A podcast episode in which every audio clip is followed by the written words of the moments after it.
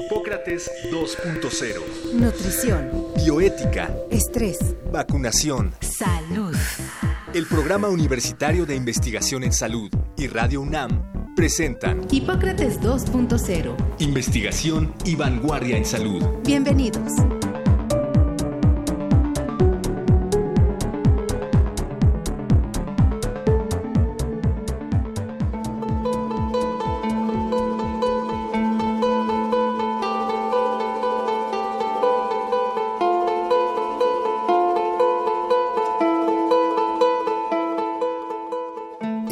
De la humanidad, las vacunas han logrado un impacto similar al de la potabilización del agua.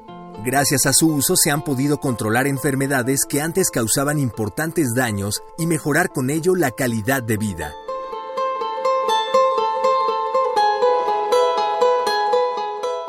A la vacunación se le debe la erradicación de la viruela en 1979, una importante enfermedad que causó muchas muertes en todo el mundo en los siglos XVIII y XIX. Y recientemente, otro importante logro de la vacunación ha sido la eliminación de polio latente, que ya solo se encuentra presente en muy pocos casos en solo dos países, Afganistán y Pakistán. El resto del mundo prácticamente está libre de la amenaza por ese virus. Y a todo esto, ¿qué es una vacuna? Una vacuna es una preparación que contiene microorganismos muertos o debilitados, completos o fragmentados, que se administra a una persona para prevenir enfermedades causadas por ese microorganismo, ya sea una bacteria o un virus. El sistema de defensa de la persona vacunada crea una reacción de respuesta controlada contra el microorganismo que contiene la vacuna. Cuando la persona vacunada se encuentra con él, ya está protegido y la gravedad de la enfermedad es muy baja o nula.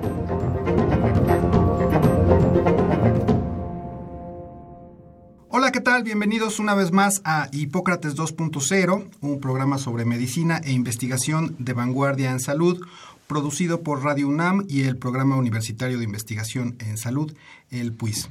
Yo soy Omar López Vergara y estoy en la cabina con Mauricio Rodríguez. Eh, Mauricio, un saludo. Hola Omar y amigos del auditorio, muchas gracias. Igualmente el gusto es mío en saludarlos.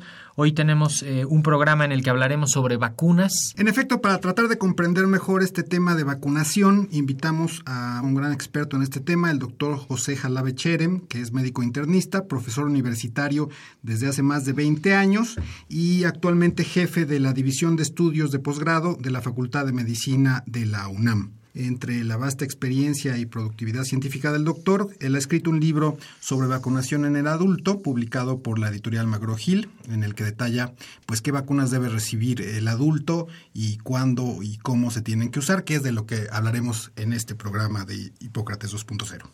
Y sin temor a equivocarnos, trataremos de demostrarle en los siguientes minutos que las vacunas son la intervención médica que ha tenido el mayor impacto sobre la vida del ser humano, no solo ayudando a aumentarla en cantidad, sino también en calidad, y que por eso son realmente importantes y necesarias. Ya saben que pueden contactarnos por cualquiera de nuestras vías de comunicación que están abiertas siempre para ustedes. En Twitter somos arroba Radio UNAM y arroba puis-UNAM. También en Facebook estamos como Radio UNAM. Y si quieren contactarnos por correo electrónico, cualquiera de las dos direcciones eh, pueden hacerlo. Radio arroba unam.mx y puis, P-U-I-S, arroba unam.mx. Vayamos pues a la entrevista con el doctor Jalabe. Hipócrates 2.0. Regresamos, como les habíamos dicho al inicio del programa, hoy estaremos platicando con el doctor eh, José Jalabe, que es eh, médico internista y parte de su actividad profesional tiene que ver con justamente con la vacunación en el adulto. Si bien es cierto que cuando hablamos de vacunas, pues siempre pensamos en que las vacunas son para los niños y hay gente que con eso ya cree que ya pasó esa etapa y que ya no las va a necesitar. La vacunación en el adulto es un asunto muy importante y vamos a platicar de eso con el doctor Jalabe. Doctor, muchísimas gracias. Gracias, gracias por la invitación. Y pues queríamos justamente poner el contexto de qué, qué tan importantes son las vacunas para los adultos y, y cómo ve usted si se usan mucho o no se usan, qué está faltando. Sí, en realidad la vacunación en general es un, un acto de prevención y limitación de muchas de las enfermedades. Se ha modificado la historia natural de, muchas de ellas. En México y en todo el mundo, la vacunación en el adulto es un gran éxito. Eh, desde hace muchos años se han incluso abolido algunas enfermedades, como la propia viruela, ¿no? Y muchas de ellas ya no las vemos. La tosferina, afortunadamente pocos casos de tétanos, la difteria, porque los esquemas de vacunación en los niños están muy bien comprendidos tanto por las familias como por los médicos pediatras, médicos generales, este, médicos de primer contacto en donde ven a los niños. Y la gente tiene esa cultura. Tiene la cultura en el aspecto de que la mamá lleva al niño sano a vacunarse y le dicen, y aquí tienes tu, cartilla de vacunación, que incluso sirve para algunos fines hasta legales, para inscribirlos a las escuelas, para ir por pasaporte, etcétera, etcétera. Sirve esa cartilla de vacunación en el niño. Eh, y, y, esto creo que ha, está, está cubierto en un gran porcentaje, porque también las campañas de vacunación que hace la propia Secretaría, tanto eh, eh, federal como estatales, cubren muchas de estas vacunas y son gratuitas, todas estas vacunas. Sin embargo, la, la, falta de cultura preventiva en los adultos hace que no tengamos nosotros la posibilidad de vacunarnos. Tanto de los propios médicos, que no la tenemos, en donde generalmente vemos a los pacientes y no vemos a las gentes sanas que vengan a vacunarse, por un lado, como de los propios pacientes, que no lo saben. La mamá sí sabe que tiene que llevar al niño a vacunar, pero ella no sabe que tiene que ir a vacunarse de algunas enfermedades que pueden ser prevenibles en los adultos. Y, y además, la vacunación en el adulto incluye a otro gran grupo de pacientes que son que terminan los anticuerpos, que terminan la inmunidad de la vacuna que tenían los niños y que tiene que revacunarse en los adultos y que la gente cree que ya está vacunado para muchos ejemplos que probablemente comentaremos ahora. Y que necesita refuerzos. Y que necesita refuerzos. Por, y que, por y, la propiedad. por la propiedad, porque se acaban prácticamente todas estas. Ok. Eh, doctor, ¿nos podría decir específicamente a qué enfermedades se refiere y esta, esta cuestión de revacunación, cada cuándo tendría que ser y cómo, digamos, los radioescuchas podrían saber en qué momento se tienen que revacunar? Sí. Por ejemplo, el tétanos. Sí. El tétanos es una enfermedad muy grave uh -huh. que desafortunadamente todavía existe, que vemos casos de tétanos. Sí. Y el tétanos se vacuna uno en la, en la infancia. Uh -huh. Sin embargo, en la edad adulta tiene uno que revacunarse cada 10 años. Cada 10 años. Cada 10 años contra el tétanos, porque le voy a poner un ejemplo. Bueno, si no estuviera revacunado y, y quiere uno vacunarse, tiene que ponerse la vacuna ahorita al tiempo cero al mes y a los seis meses y luego cada diez años. Y si sí está vacunado, entonces nada más cada diez años.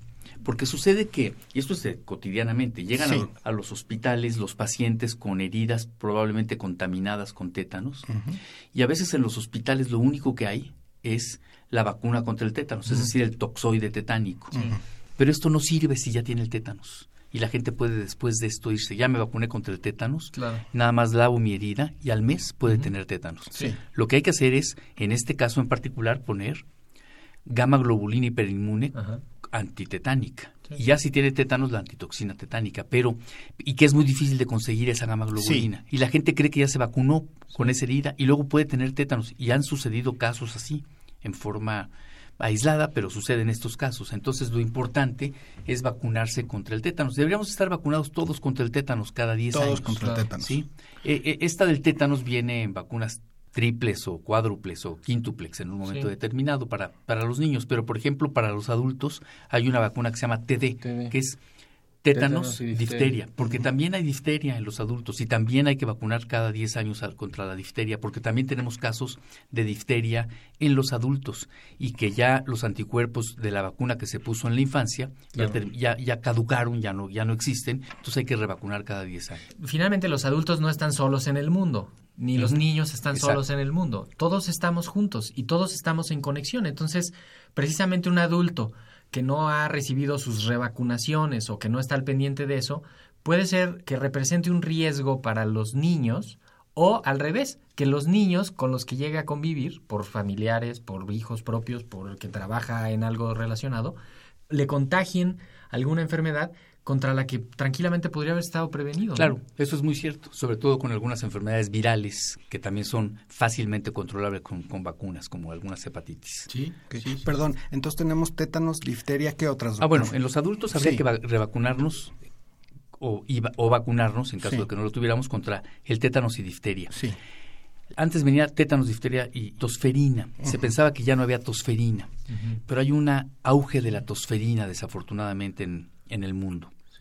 Entonces, la vacuna contra la tosferina en los últimos años ya es una vacuna también biológica, que antes no se podía poner en los adultos, pero hoy en día debemos de poner también la vacuna contra la tosferina, porque la tosferina ha venido en un gran aumento, en un gran aumento, una gran proporción. Entonces hay que vacunar también contra la tosferina. ¿Cada cuándo?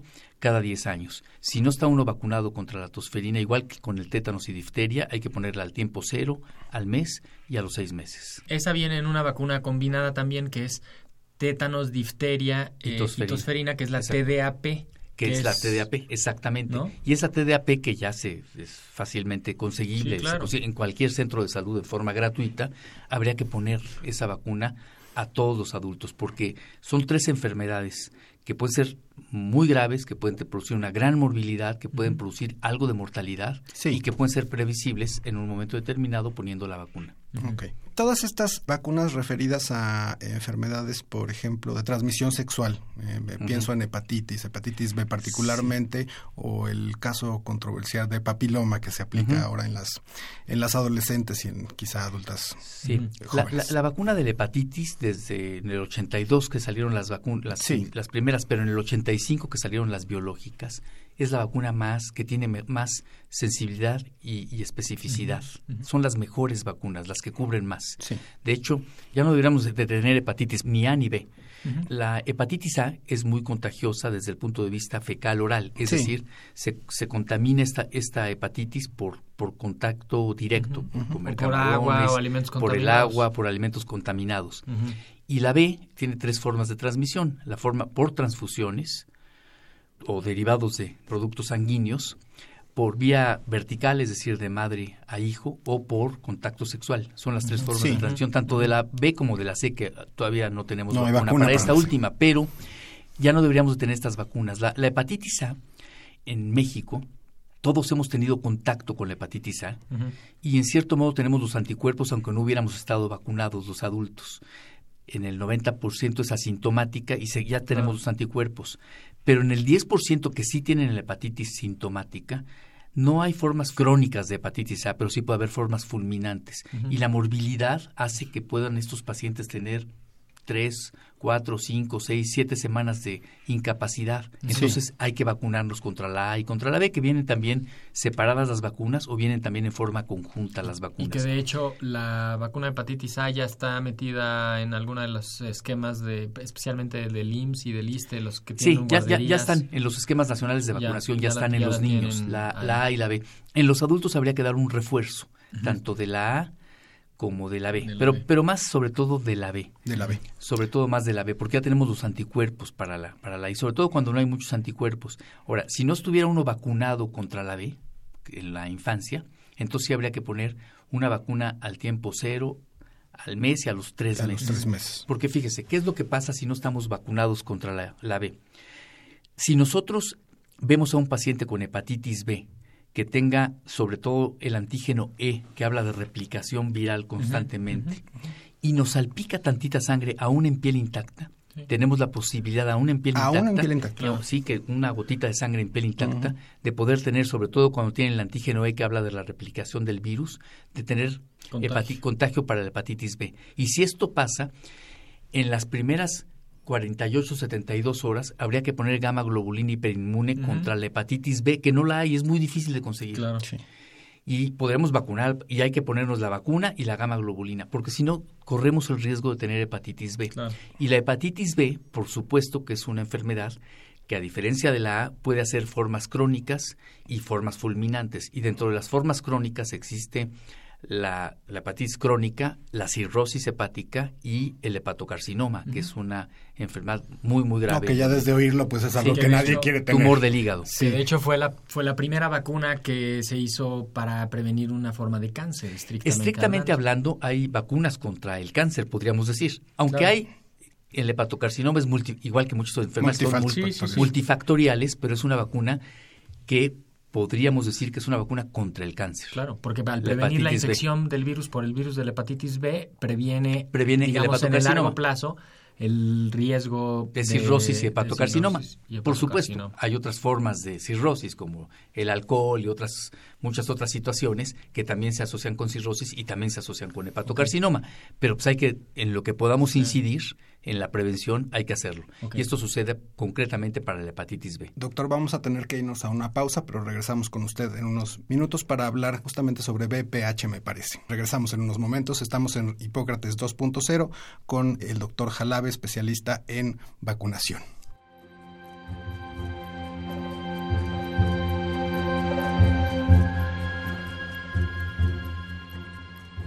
Siempre que hablamos de vacunas pensamos inmediatamente en los niños, que son quienes más se benefician de estas herramientas preventivas. En la actualidad existen muchas otras vacunas que sirven para prevenir enfermedades en infantes, adolescentes, embarazadas, adultos y adultos mayores.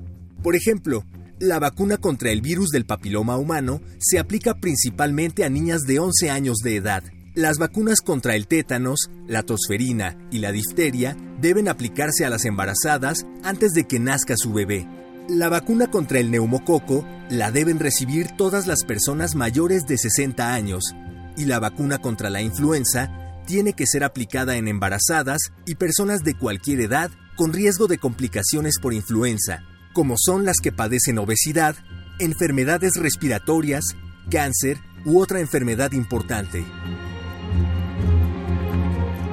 Hoy hablamos sobre vacunas. Danos tu opinión a través de nuestras redes sociales. Por Twitter, arroba Radio UNAM.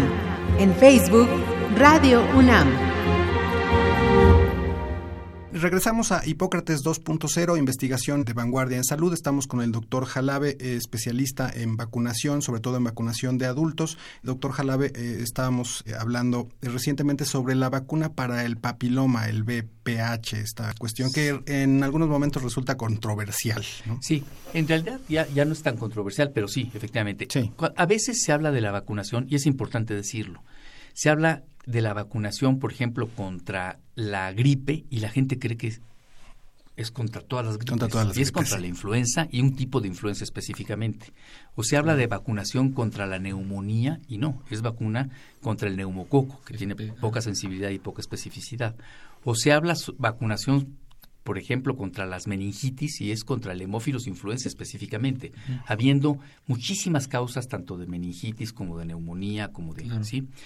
Pero concretamente hablando de la, la vacunación contra el BPH, Sí. este, el BPH es uno de los factores desencadenantes del cáncer cervicuterino, desafortunadamente uno de los cánceres más comunes todavía, Sí. que se ha abolido la mortalidad del mismo porque con las campañas de los papanicolaos, la verdad es que se detectan tempranamente y mejoran. Antes la mortalidad era muy grande del cáncer cervicuterino. Y uno de los cofactores etiológicos del cáncer cervicuterino es el virus del papiloma humano, que tiene muchas cepas este virus, que tiene muchos, ¿sí? Tiene ciento y tantas cepas. Ciento y según- tantas sí. cepas, exactamente. Y la vacuna nada más cubre unas cuantas, pero cubre las más frecuentes para el cáncer cervicuterino. Sí, Entonces, hoy en día está indicada la vacuna contra el papiloma humano en las niñas eh, casi adolescentes y también en los niños casi adolescentes. Se ha visto que eh, disminuye. Y todavía no tenemos a largo plazo, porque es una vacuna relativamente nueva, todavía no tenemos a largo plazo qué es lo que está, qué es lo que va a suceder en estos niños o en estas niñas vacunadas, si se va verdaderamente a prevenir el cáncer cervicuterino, pero como les repito, es, son muchos cofactores etiológicos que pueden in- in- inferir en la, en la posibilidad de tener esta, este tumor, pero es por lo pronto una vacuna que no se puede hablar, es contra el papiloma, no debemos decir contra el cáncer cervicuterino, pero Sí. La consecuencia de este papiloma seguramente puede ser Sí. el cáncer ¿Qué cervicuterino. ventaja tendría, doctor, en los hombres el- la vacuna de BPH? Lo que pasa es que el BPH es muy contagioso, hombres, mujeres. Hombres, mujeres, y- claro. Y, y- y entonces la repercusión clínica es más en las mujeres y en los hombres a veces puede pasar asintomático totalmente el virus del papiloma. Sí. Entonces, sí es importante hacerlo tanto en niñas como en niños. Se cuando, cuando empezaron las primeras indicaciones se, se manejaba en niñas, pero hoy en Sí. día debe ser tanto en niñas como en niños. Sí, porque muchas veces la mujer se contagia a través del varón. Entonces Sí, la, la lógica ahí es exactamente. Interrumpir la cadena de transmisión también vacunando, Vacunando al- a los hombres, varones. ¿no? a los y los, varones, los es. estudios de, digamos, ya a más largo plazo que se tienen hasta ahorita de los primeros estudios clínicos de esas vacunas, que ya completaron 10 o 15 años de, de seguimiento, han visto que sí, en efecto, las, las participantes de esos estudios clínicos que recibieron la vacuna, pues hay menos presencia de virus, incluso ya algunas que se ve que tienen menos cambios asociados al virus, que, como usted dice, dentro de unos años más vamos a ver la efectividad ya. La efectividad real en relación al cáncer, pero por lo pronto en el virus sí se sabe. En el virus, en la infección viral sí se sabe. Y veremos en 15, 20, 30, 40 años si esto incide en la disminución notablemente del cáncer cervicuterino. Claro. Y, y hacer énfasis en que es una vacuna que todos los estudios en los que se ha evaluado intencionadamente la seguridad han superado las pruebas y tiene un perfil de seguridad muy, muy, amplio. muy amplio, muy aceptable y que, bueno, es, es, una vacuna que pues, se utiliza mucho en México, se ponen alrededor de 4 millones de dosis eh, cada año y es una vacuna que ha tiene un perfil de seguridad bastante aceptable, ¿verdad? Así es, así es. Doctor, hablaba usted de una vacuna contra el cáncer. ¿Qué nos puede decir usted respecto al futuro de las vacunas? También se habla de vacuna, una posible vacuna contra el contra el VIH. Que sí. Supongo que habrá cosas muy hay, novedosas. Hay vacunas experimentales. Sí. Y hay algunas, por ejemplo, hablábamos, hablábamos de contra el cáncer, bueno, en dado caso el papiloma, uh -huh. el, el, de la hepatitis B. Uh -huh. Probablemente y está ya en fases 2 y 3 la vacuna del Helicobacter pylori también. Claro, ¿no? el de la que gastritis. El de la gastritis y que también se ha asociado con algunos linfomas marginales que antes se llamaban maltomas del estómago. Claro, claro. Y estas, esta, esto podría ser también. Hay algunas vacunas que están en forma experimental también contra la cisticercosis. Y en México se ha estudiado mucho esta vacuna de la cisticercosis, que todavía es experimental esta vacuna, sí. se ha hecho en puercos y todo esto, y se ha disminuido notablemente la la cisticercosis este, en estos pacientes y algunas gentes han asociado la cisticercosis con algunos tumores malignos del sistema nervioso central. Okay. Esto es muy experimental, pero se ha asociado. De hecho, estamos en un momento histórico en el que las vacunas pues parece que ya no solo van a ser para prevenir enfermedades infecciosas, claramente identificado el, el microorganismo y con un daño muy localizado. Ahora pareciera que ayudan a regular la respuesta inmune, y se les ha encontrado aplicación para pues para diversos tipos de cáncer, cáncer de pulmón, cáncer de próstata, cáncer de ovario y, y hay estudios pues, relativamente avanzados ya de productos que están casi es... casi en el mercado y estamos justamente pues ante la puerta de la nueva era de las de las nuevas vacunas. La nueva era de las vacunas. Claro, porque vacunas viejas como la BCG, por ejemplo, contra, contra tuberculosis. la tuberculosis, hoy en día se sigue utilizando para el cáncer de vejiga. Claro. Y se aplica la, la vacuna por vía intravesical directamente Ajá, sí. con una sonda y se aplica después de que alguien tiene cáncer de vejiga claro. y con una respuesta maravillosa, justamente despertando esta respuesta inmunológica del cuerpo para mejorar esta claro, situación claro, en, claro. En, en, particular. Y hay también otros usos de las vacunas. Hoy en día se está utilizando vacuna, por ejemplo, contra algunas drogas específicamente. Sí, para adicciones. Para adicciones. Y vacunas contra, la, contra los adictos a heroína y a cocaína, que aquí sí, en el Instituto sí, Nacional sí. De, de, psiquiatría. de, Psiquiatría están haciendo estudios experimentales en donde el mismo cuerpo reacciona rechazando esta vacuna. Claro, sí. claro, y, y, bloqueando el efecto de la droga, ¿no? Es justamente cuando una persona se inyecta una sustancia, heroína, morfina, ese lo es el sea, principio activo, justamente y, que exactamente se estimula la respuesta inmune para que la persona tenga, digamos, defensas para que cuando se meta esa sustancia la neutralice y no tenga efectos.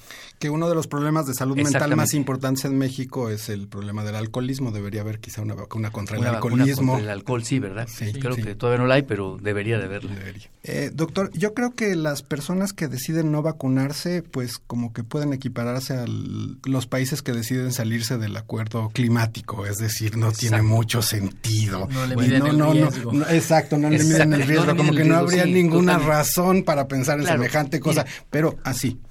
Desde el punto de vista de salud pública, tenemos sí. que vacunarnos. Okay. Por supuesto que puede haber casos aislados de algunas reacciones secundarias, reacciones propias, locales en el Sí. sitio de la... Uh -huh. o algunas reacciones sistémicas que sí ocurren en algunos pacientes, pero creo que el riesgo-beneficio es muy importante. Sí. No hay nada inocuo. Sí, Tampoco es- es inocuo tomar una aspirina para el dolor de cabeza porque puede tener un sangrado digestivo el paciente, pero, pero no hay nada inocuo. Pero en función desde el punto de vista de salud pública y epidemiológicamente, creo que sí es importante que tengamos la conciencia a los adultos de vacunarnos. Doctor, una de las preguntas que se nos quedaba en el tintero es justamente cómo se, dónde se pueden consultar los esquemas, quién sabe cuáles y cuántas y dónde y cómo se usan las vacunas. A veces queda muy claro para los niños, pero no queda tan claro para los adultos, y no digo los adultos ya mayores de edad, muy mayores, sino los adultos de 30, 20 y tantos años, ¿no? Este que, que también tienen que tener vacunas.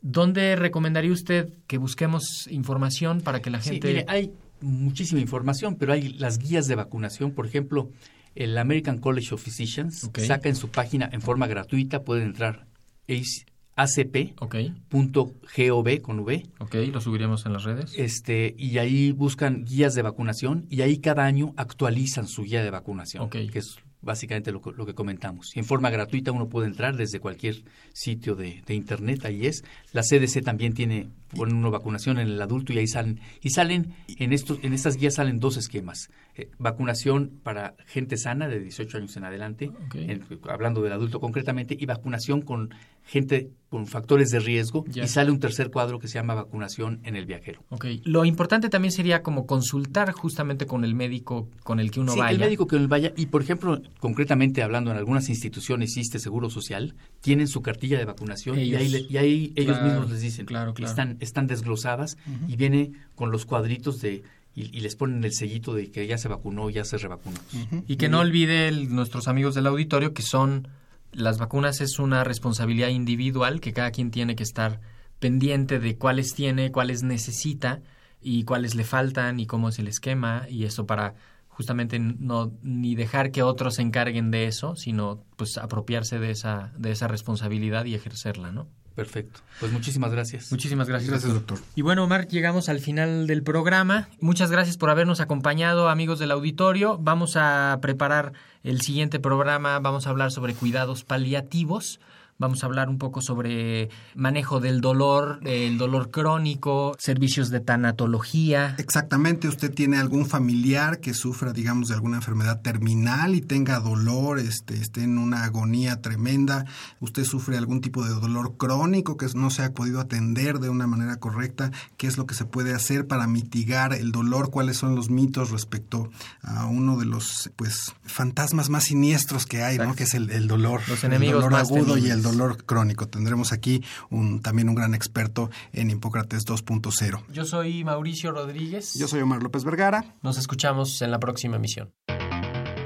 El Programa Universitario de Investigación en Salud y Radio UNAM agradecen tu escucha. Te esperamos la siguiente semana para platicar sobre lo último en materia de salud e investigación En Hipócrates 2.0. Investigación y vanguardia en salud. Se despiden de ti en la producción Patti Gamboa, Héctor Castañeda y Alejandra Gómez. Hipócrates 2.0.